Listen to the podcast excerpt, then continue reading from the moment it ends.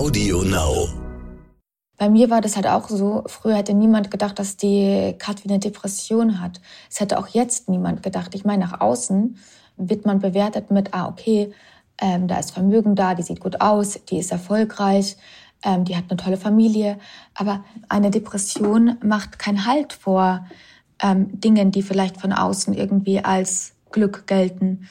Und deswegen ist es mir so wichtig, darüber zu sprechen, weil du sie eben nicht siehst. Die ist unsichtbar und die trifft jeden. Das ist total egal vom äußerlichen Erscheinungsbild und auch von dem, was du hast.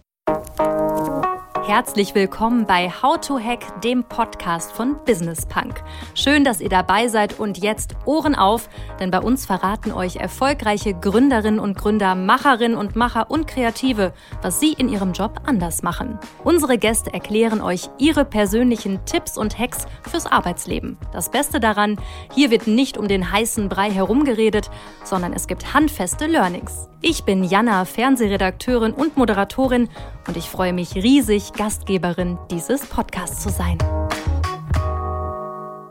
Schön, dass ihr wieder mit dabei seid. Bei uns geht es diesen Monat um ein Thema, das ich persönlich sehr wichtig finde. Und ja, nicht nur ich, sondern auch ganz viele andere Menschen. Mentale Gesundheit. Lange wurde darüber irgendwie geschwiegen, gerade in der Arbeitswelt, in der ja vor allem Leistung und Stärke zählt oder besser gesagt zählte. Denn die Zeiten haben sich geändert und das Thema mentale Gesundheit rückt immer stärker in den Fokus, Gott sei Dank. Und wir zwei, wir reden auch oft über das Thema und was sich in unserer Gesellschaft diesbezüglich noch verbessern muss. Meine Kollegin und Redakteurin der Audio Alliance, Lucille. Hallo Lucille. Hallo Jana. Ja, das ist ein super wichtiges Thema und ähm, ich habe für unseren Podcast etwas recherchiert und bin auf Zahlen gestoßen, die sehr bezeichnend sind. Also, in Deutschland sind jedes Jahr etwa 27,8 Prozent der erwachsenen Bevölkerung von einer psychischen Erkrankung betroffen. Das sind rum 17,8 Millionen Betroffene. Und Laut der WHO sind Fälle von Depressionen und Angststörungen weltweit allein im ersten Pandemiejahr um 25 Prozent gestiegen. Ja, und trotzdem muss man in Deutschland bis zu sechs Monate auf einen Therapieplatz warten, zum Beispiel. Ja, auf diese Missstände will auch unsere heutige Gästin aufmerksam machen. Sie hat über das Thema mentale Gesundheit und vor allem Depression ein Buch geschrieben und tritt auch immer wieder in der Öffentlichkeit auf. Dabei nutzt sie ihre Prominenz ganz bewusst, kann man glaube ich sagen. Es geht um Kati Hummels. Mit 16 Jahren erkrankt sie erstmals an Depressionen. Und ganz wichtig, hier direkt eine Triggerwarnung. Ihr redet gleich über Suizidgedanken, Mobbing und Depressionen.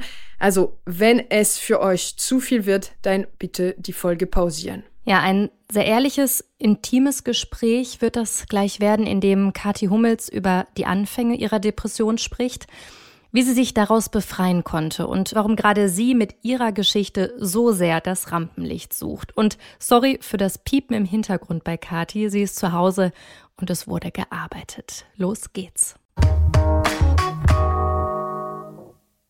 Sie ist Moderatorin, Unternehmerin und Spiegel-Bestseller-Autorin. Schön, dass du heute da bist, liebe Kati.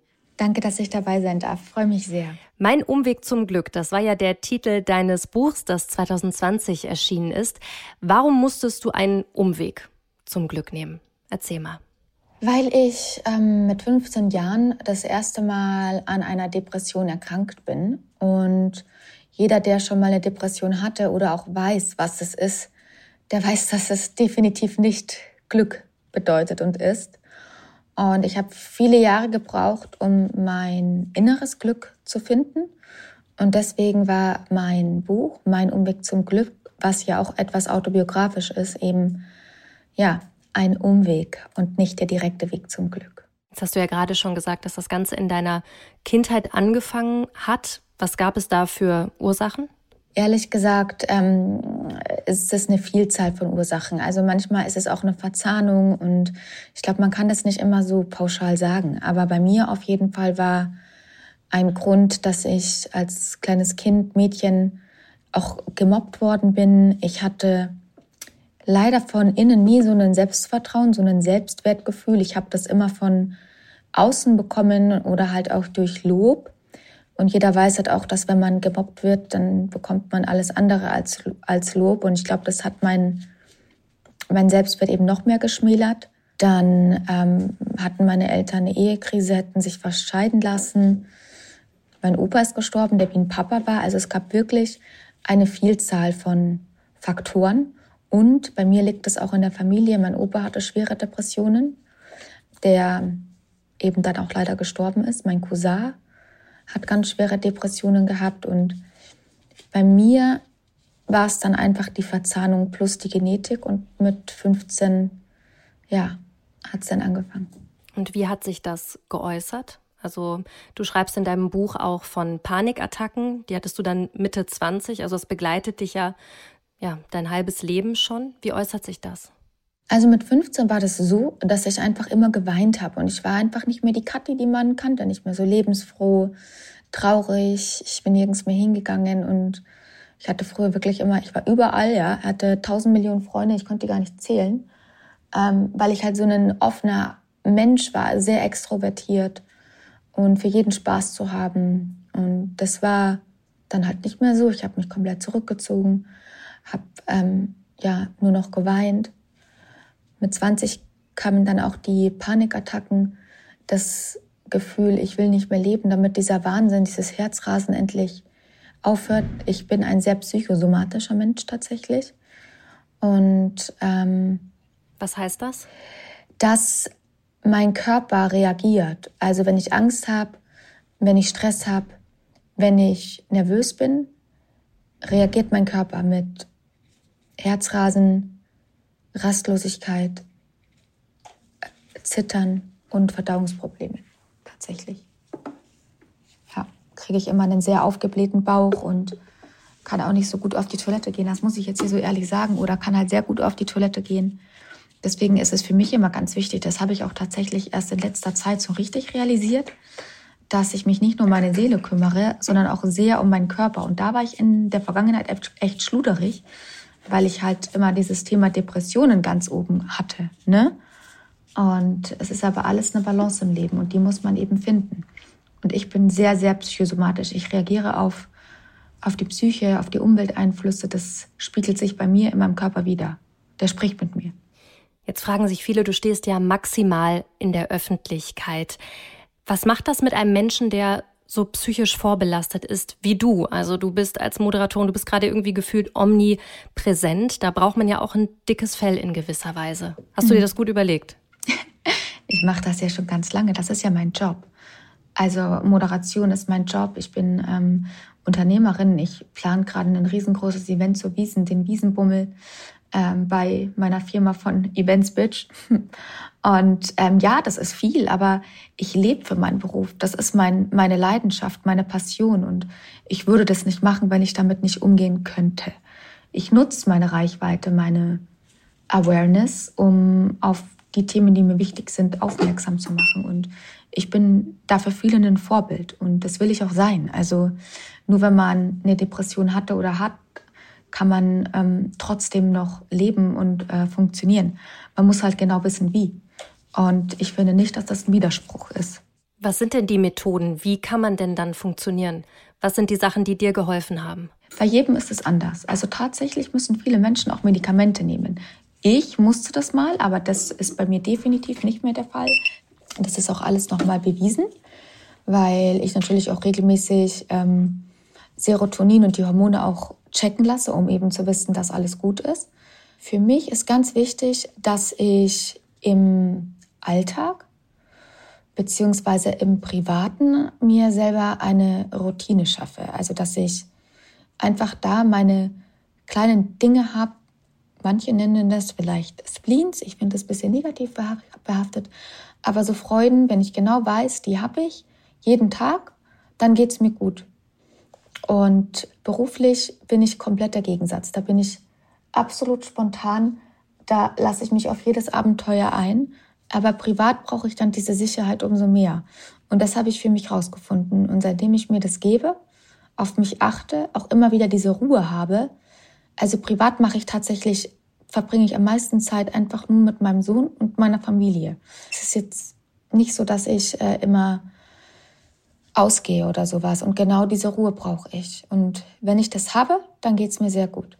Jetzt möchtest du ja mit deinen Auftritten, wie jetzt auch hier im Podcast oder generell auch mit deinem Buch, mit vielen anderen Interviews, möchtest du ja eine Schwelle brechen, dass Menschen über seelische Krankheiten wie Depressionen, Angstzuständen äh, oder Panikattacken auch leichter reden können. Warum ist das so wichtig, diese Schwelle zu durchbrechen?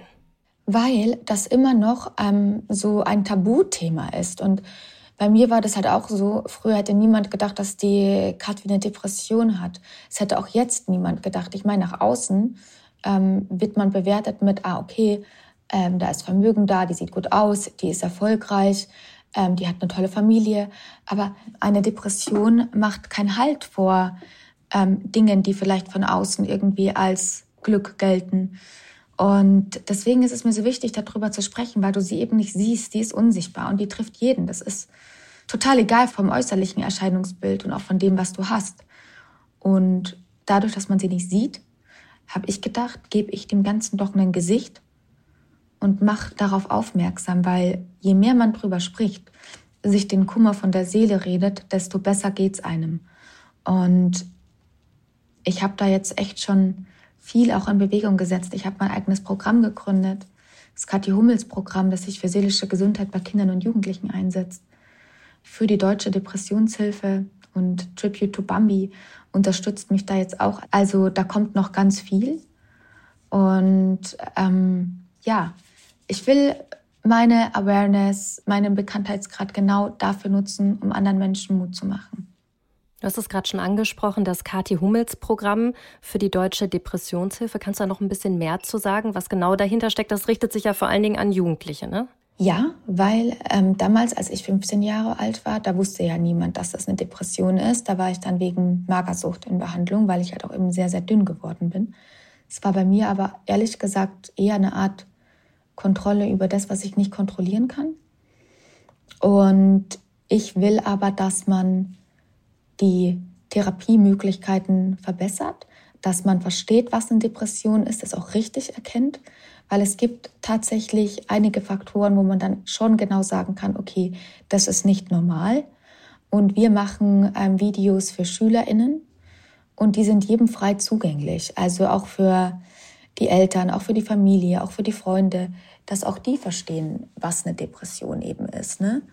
Und genau. Dann, ne, next step ist, dass wir auch Tutorials machen für LehrerInnen, weil die SchülerInnen verbringen ja die meiste Zeit eben in der Schule.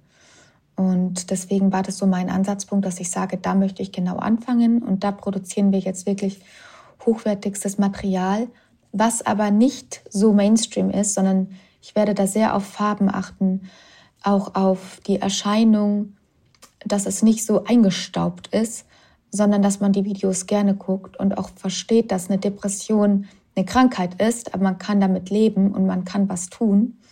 Und das Leben ist nicht nur schwarz-weiß, sondern man kann dem Ganzen auch wieder Farbe geben.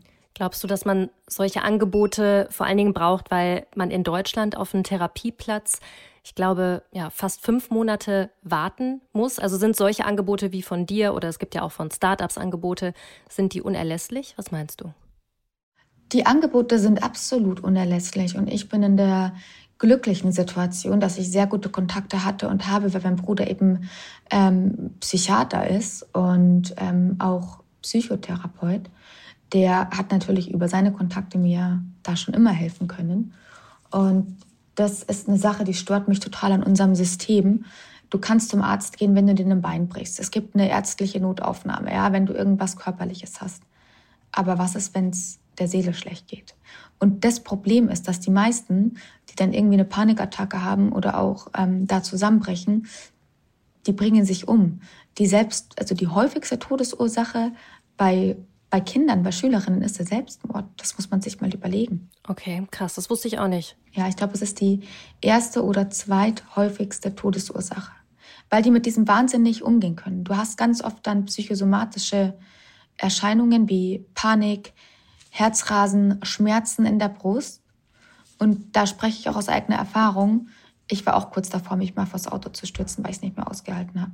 Okay, wann war das? Wie alt warst du da? 21. Okay, war das in der Zeit, wo du in Dortmund warst? Ja, in der Zeit, wo auch der Mats sich ständig verletzt hat und äh, ich komplett neu dort war, auch ein neues Leben angefangen habe, mein Studium dort begonnen habe und irgendwie komplett überfordert war mit der ganzen Situation. Und wenn ich akut überfordert bin, äh, ich bin so ein People-Pleaser und auch Perfektionist, mhm. dann hat mich das einfach wirklich kaputt gemacht und dann kam es wieder und da musste ich dann auch Medikamente nehmen, das erste Mal. Apropos Perfektionist, du hast in einem Interview vor kurzem auch gesagt, dass du damals alles getan hast, um eine glückliche Ehe zu führen, dich alles, dich um alles perfekt kümmern wolltest. Ist Perfektionismus da so ein ja, Unterstützer von der Depression? Kann man das so sagen? Ich sag ja, weil wenn du nicht nur so ein tolles Selbstwertgefühl hast, ja, und von innen raus dir sagst, oh, heute bin ich gut, ich mag mich, ach, wenn ich jetzt das nicht schaffe oder wenn ich dann mal eine schlechte Note habe oder nicht 15 von 15 Punkten, dann, ähm, ja, mein Gott, Hauptsache bestanden, so dieser lässige, so diese lässige Lebenseinstellung, die hatte ich einfach noch nie. Ich hatte dann immer so meine To-Do-Listen und heute machst du dies, heute machst du das und Verantwortungsgefühl und jetzt musst du dem noch gerecht werden und dem noch gerecht werden und dem noch gerecht werden. Und wenn ich das dann nicht geschafft habe, das hat mich so gestresst, das war für mich echt ein Weltuntergang. Da konnte ich die Dinge nicht loslassen. Und wenn ich die Dinge nicht loslassen kann, kriege ich ja auch keine Bestätigung, weil ich dann das Gefühl habe, ich bin ein Loser, in Anführungsstrichen, weil ich das jetzt nicht perfekt gemacht habe. Und das war wirklich ein ganz langer Lernprozess. Und für Menschen, die genauso ticken wie ich, ist das auf jeden Fall ein krasser Trigger. Diese Perfektion, die zieht sich ja bei dir durchs ganze Leben so ein bisschen durch. Du bist ja auch viel auf den sozialen Medien aktiv und inszenierst dich da auch. Aber soziale Medien können ja auch, also auf der einen Seite einem Bestätigung geben, aber auf der anderen Seite auch unerbittlich sein. Du hast ja auch oft mit Hatern zu kämpfen. Wie gehst du mit diesem Druck um? Also nicht die Medien würden mich zerstören, sondern ich selbst. Das habe ich auch in meinem Buch geschrieben. Ich bin mein, also ich bin oft selbst mein größter Feind. Mhm. Wenn ich selber glücklich bin, wenn ich selber sage, pff, für mich passt alles, dann ist mir das egal. Und deswegen ist mir der Hate auch egal, weil ich immer mehr lerne, bei mir zu sein. Und ich finde mich immer mehr selbst. Und ich sage auch immer ganz oft, ich trage super gerne auffällige, schöne Klamotten, äh, lieb Fashion, lieb auch einfach diesen, dieses bisschen oberflächliche. Ja, ich liebe es auch, mich zu inszenieren, schöne Fotos zu machen, weil das einfach auch mein Hobby ist. Und das macht mich glücklich. Und wenn ich einen schlechten Tag habe und einfach mal das Gefühl habe, irgendwie, nee, heute läuft's nicht, dann ziehe ich mich schön an, ich mache mich hübsch und hol mir dann den Glanz von außen. Macht das Sinn? Das macht für dich in dem Fall wahrscheinlich auf jeden Fall Sinn. Da kommen dann so Bilder raus, wie auch du im Bikini im Winter bei dir im Garten, glaube ich, was ich gesehen habe. Du provozierst natürlich dann auch damit. Und dann kommen natürlich auch wieder negative Kommentare. Das ist dir wirklich egal? Also du kannst damit gut umgehen? Die Provokation, das, das mache ich nicht, um jetzt irgendwie Aufmerksamkeit zu bekommen, sondern ich spiele ganz bewusst mit, mit gewissen Dingen und nehme einfach mein Leben und mich mit Humor. Und Humor ist die allerbeste Medizin und auch meine mhm. beste Medizin. Ich nehme mich selber, was das angeht, gar nicht so krass ernst. Ich habe halt Lust dazu und mir macht es Spaß. Ich finde geile Fotos, wo du hinguckst und dir denkst, was soll das jetzt? Viel amüsanter als immer das Gleiche.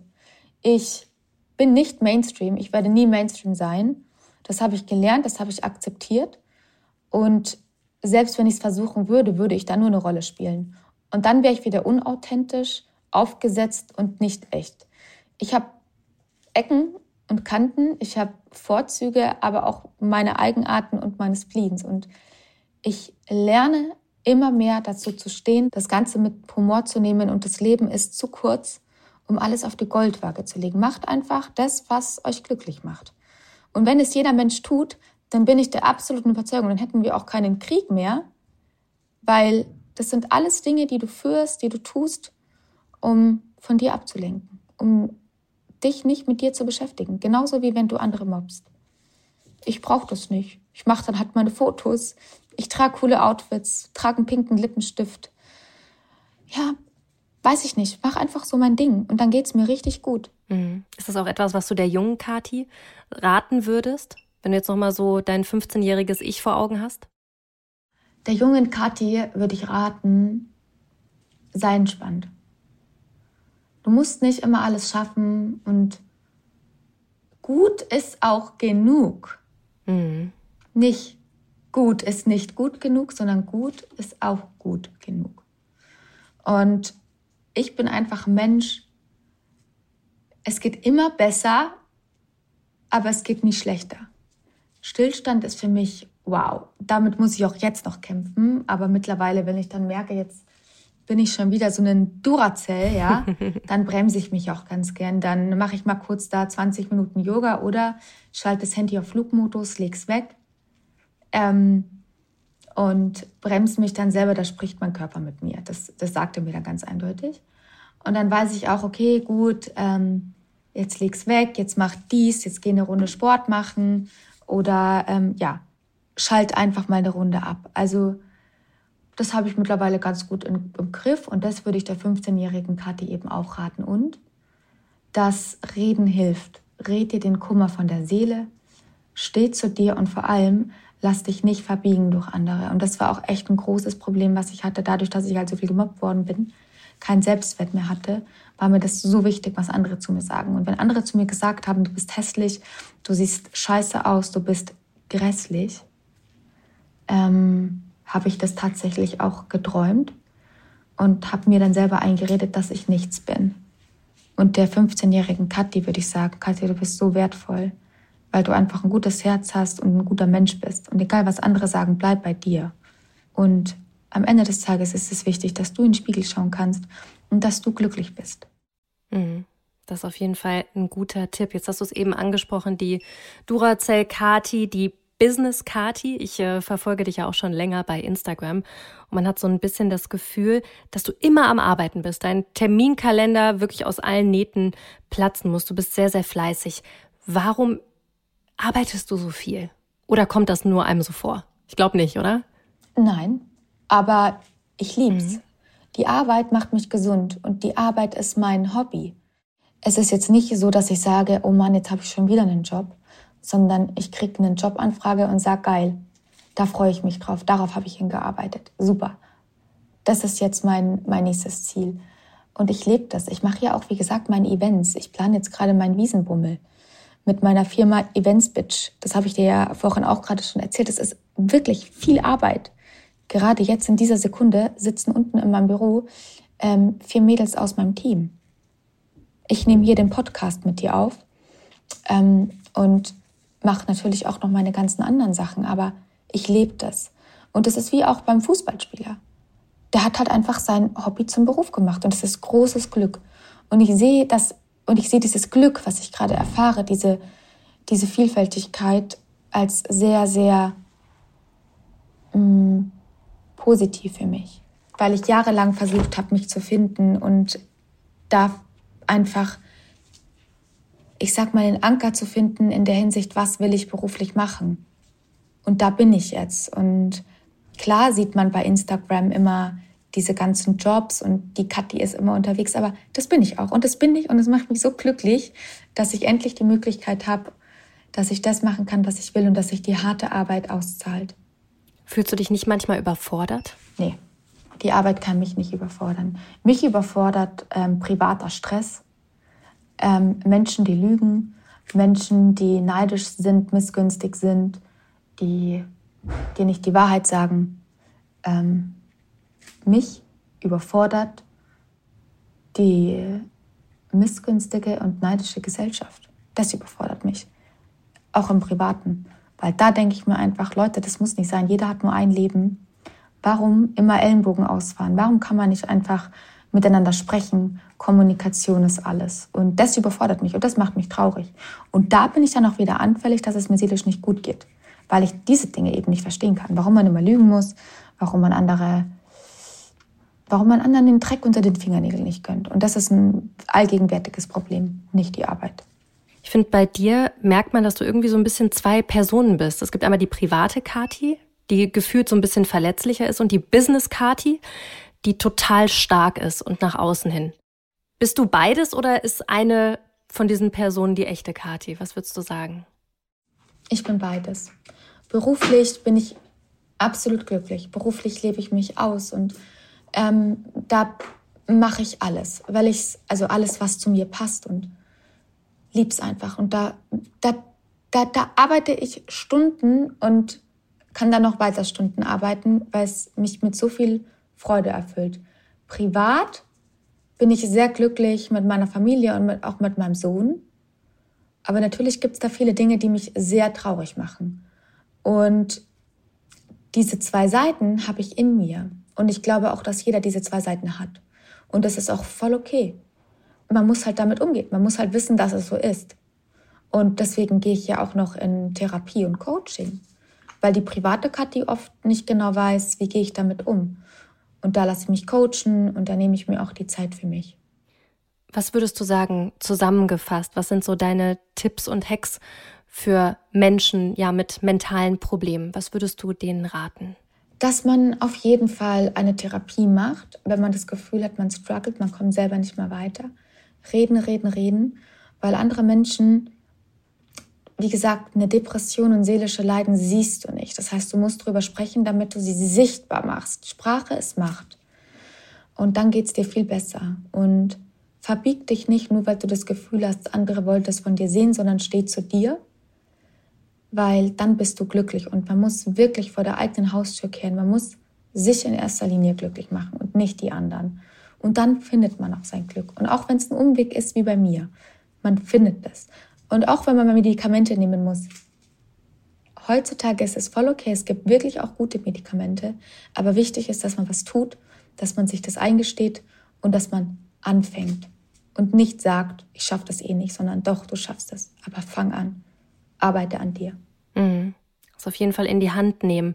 Was würdest du sagen, wo siehst du dich selber in den nächsten Jahren oder wenn du ganz weit in die Zukunft guckst, keine Ahnung, zehn Jahre? Was ist so dein langfristiges Ziel, sowohl beruflich als auch privat? Ich weiß nicht. Ich mag die Frage ehrlich gesagt nicht so gerne, weil es kommt sowieso am Ende immer alles anders. Also. Wenn du es dir aussuchen könntest. Wenn ich es mir aussuchen könnte, also beruflich habe ich dann irgendwann mal meine eigene regelmäßige Fernsehshow, wenn ich jetzt hier mal ganz groß träumen darf. Und am liebsten so Lifestyle, Entertainment, ähm, regelmäßiges Format. Ähm, dann meine Firma Events Bitch baue ich weiter aus und habe tolle, ähm, ja, kann meine Retreats machen, weiterhin so erfolgreich und auch meine, mein Wiesenbummel. Also möchte natürlich auch noch mein Programm ausbauen, will irgendwann ähm, die Kathi Hummels Stiftung gründen und privat immer an der Seite mit meinem Sohn, mit meiner Familie. Ich wünsche mir, dass meine Eltern noch ganz lange gesund bleiben und natürlich auch meine Geschwister und Freunde. Ich habe nicht viele Freunde, aber die, die ich habe, das ist mir ganz wichtig. Und dass ich einfach viel Liebe in meinem Leben habe. Und noch mehr Liebe für mich, auch privat. Das hast du sehr schön zusammengefasst, Kathi. Wir kommen an dieser Stelle zu unserem äh, Spiel in diesem Podcast.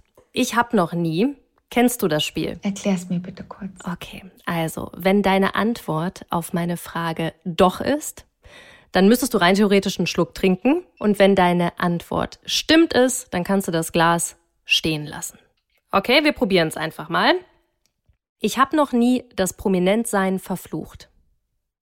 Doch, das habe ich schon mal gemacht. Das Öfteren. In was für Momenten vor allen Dingen? Wenn ich ausgenutzt werde und das nicht gesehen habe dass die Menschen nicht den Menschen Kathi in der Sekunde sehen wollten oder mit dem sprechen wollten, sondern über mich irgendwelche Vorzüge erhaschen wollten. Bist du da jetzt sensibilisiert dafür? Absolut. Mhm. Ich sehe das und merke das. Mhm. Aber es ist auch okay. Ja, man gewöhnt sich daran, weißt du, man, man lernt damit umzugehen. Und ich bin schon jahrelang in diesem Business und auch der ist so bekannt, das, das bin ich gewöhnt und ich kenne es auch mittlerweile gar nicht mehr anders und man lernt damit umzugehen. Prozess. Aber macht einen das nicht traurig? Also, dass man das weiß, dass das passiert? Die berufliche Kathi nicht, die private Kathi schon. Aber die private Kathi hat mittlerweile auch immer einen, mittlerweile auch schon einen dickeren Panzer bekommen, an dem ich ja auch mit meiner Therapeutin arbeite. Und dann sage ich mir einfach, ähm, ja, Deswegen hast du halt auch nicht so viele wirklich richtige Freunde, sondern viele Bekanntschaften, aber nur ganz wenige, die in meinem Leben sind und mit denen ich über alles spreche. Und das ist auch okay. Nächste, ich habe noch nie Frage. Ich habe noch nie mich mal so richtig blamiert. Doch. Schon das Öfteren. Wann? Gib mal ein Beispiel. Wann? Also das Peinlichste, was mir persönlich passiert ist, ist, als ich den Ludwig gestillt habe. Ich hatte so viel Muttermilch, dass ich wirklich ähm, jede Stunde musste ich abpumpen oder er musste halt trinken. Und dann hat es an der Tür geklingelt und ich bin wirklich im Akkord dahin gelaufen und habe äh, die Tür aufgemacht und dann stand da ähm, mein, mein Innenarchitekt, mit dem ich gerade das, das neue Haus eingerichtet habe. Und ich war so im Stress und ähm, hatte kein BH an, sondern einfach nur ein T-Shirt und habe ihm die Tür aufgemacht und dann haben wir gequatscht. Und dann hat der Ludwig geschrien hinten, weil er Hunger hatte. Und ich stand da, dann habe ich weitergequatscht, habe gesagt, du, ich muss jetzt gehen und ähm, ich muss mich jetzt beeilen, muss mich beeilen, aber es hat irgendwie doch länger gedauert. Und in dieser Sekunde habe ich einen solchen Milcheinschuss bekommen, dass wirklich, dass die Muttermilch ist durch dieses T-Shirt gespritzt, auf meine Füße getropft. Und der Innenarchitekt, das ist ja eine Businessbeziehung, der hat mich nur angeschaut. Und gedacht, also du bist auch eine leicht überforderte Hausfrau, oder? Und das war mir irgendwie so unangenehm, weil das ist ein weißes T-Shirt. Man hat alles durchgesehen und ich habe das nicht gemerkt. Ich habe das erst gemerkt, nachdem komplett unten auf dem Boden eine Lake lag. Und da habe ich mich wirklich in Grund und Boden geschämt. Also diese Situation werde ich nie vergessen. Okay, das ist eine der besten Geschichten, die ich jemals gehört habe, Kathi. Das ist ja der, der absolute Knaller. Okay. Also, ja. Das ist jetzt der privaten Kathi passiert. Gab es im Beruflichen mal was, wo du gesagt hast, okay, Mist?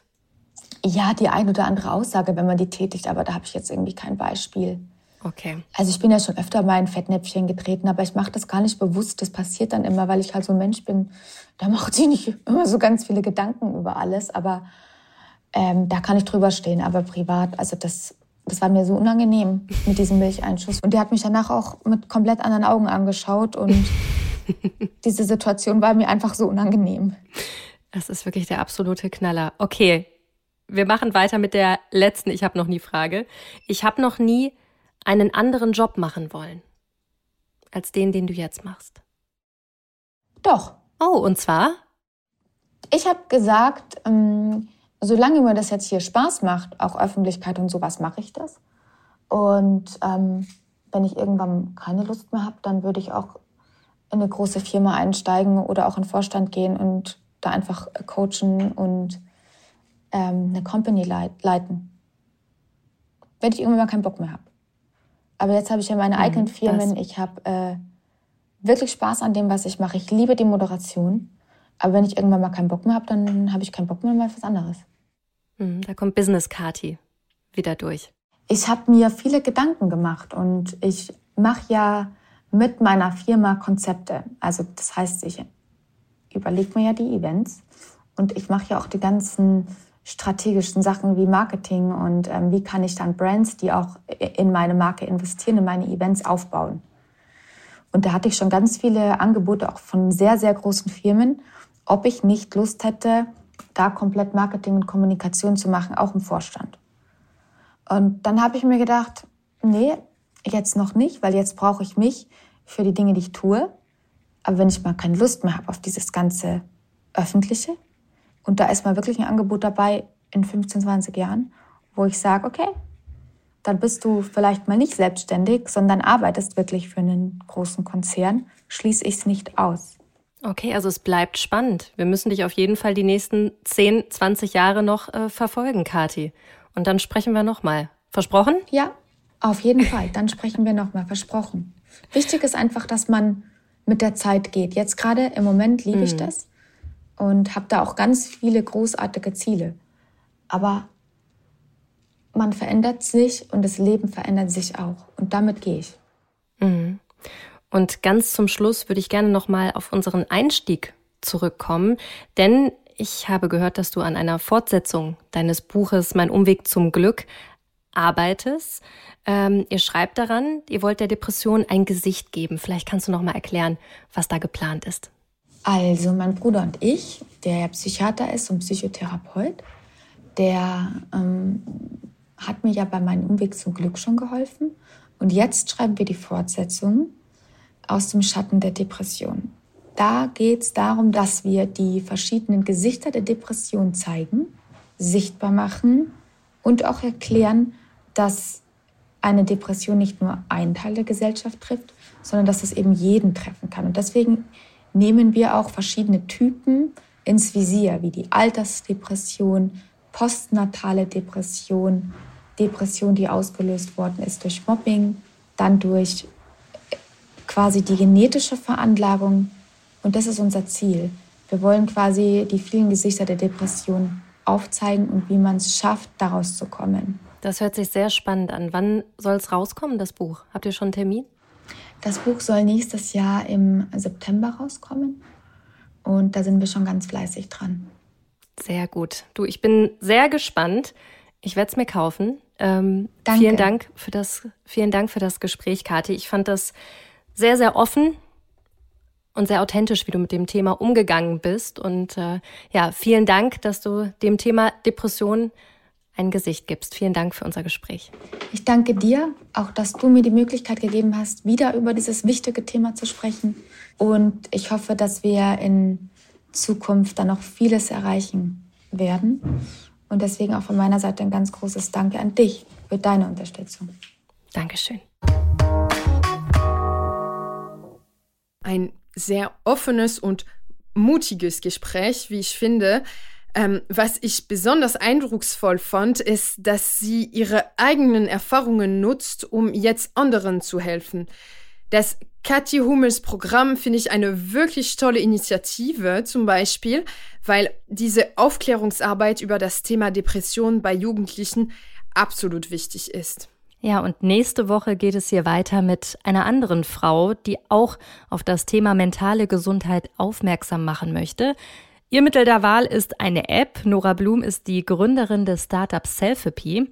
Und ja, sie will Menschen, die schnell Hilfe brauchen, ein niedrigschwelliges Angebot machen mit Videos, mit konkreten Übungen und Aufgaben. Und bei Fragen kann man sich auch direkt an Psychologinnen und Psychologen wenden. Die Kosten werden sogar von der Krankenkasse bezahlt. Was dahinter steckt, ob sowas wirklich helfen kann und was sich ja in Deutschland generell verbessern muss, wenn es um das Thema mentale Gesundheit geht, das hört ihr kommende Woche. Ganz wichtig noch zum Schluss, wir freuen uns mega über Feedback. Also wenn ihr Anregungen, Lob oder auch Kritik habt, dann schreibt mir doch gerne direkt bei LinkedIn oder Instagram. Da heiße ich auch genauso wie ich heiße, Jana Linke. Ich freue mich von euch zu hören. Lesetipp der Woche. Habt ihr schon von Quiet Quitting gehört? Was sich hinter diesem englischen Namen verbirgt, ist ein neues Phänomen in der Arbeitswelt nur das absolute Minimum auf der Arbeit zu leisten. Na, also ganz neu ist es natürlich nicht. So eine Beziehung zur Arbeit hat ja schon immer existiert. Die Redaktion von Business Bank hat also versucht zu verstehen, was dahinter steckt und sich sieben alternative Namen für das Quiet Quitting überlegt. Die findet ihr alle auf business-punk.com. Viel Spaß beim Lesen! Das war How to Hack für heute. Ich hoffe, es hat euch gefallen. Immer donnerstags gibt es eine neue Folge. Abonniert uns gerne fleißig auf Audio Now oder wo auch immer ihr Podcasts hört. Und über eine 5-Sterne-Bewertung würden wir uns natürlich auch freuen. How to Hack ist eine Produktion der Audio Alliance. Host Jana Linke. Redaktionelle Mitarbeit Lucille Garnier und Nicole Plich. Produktion Lia Wittfeld. Audio Now.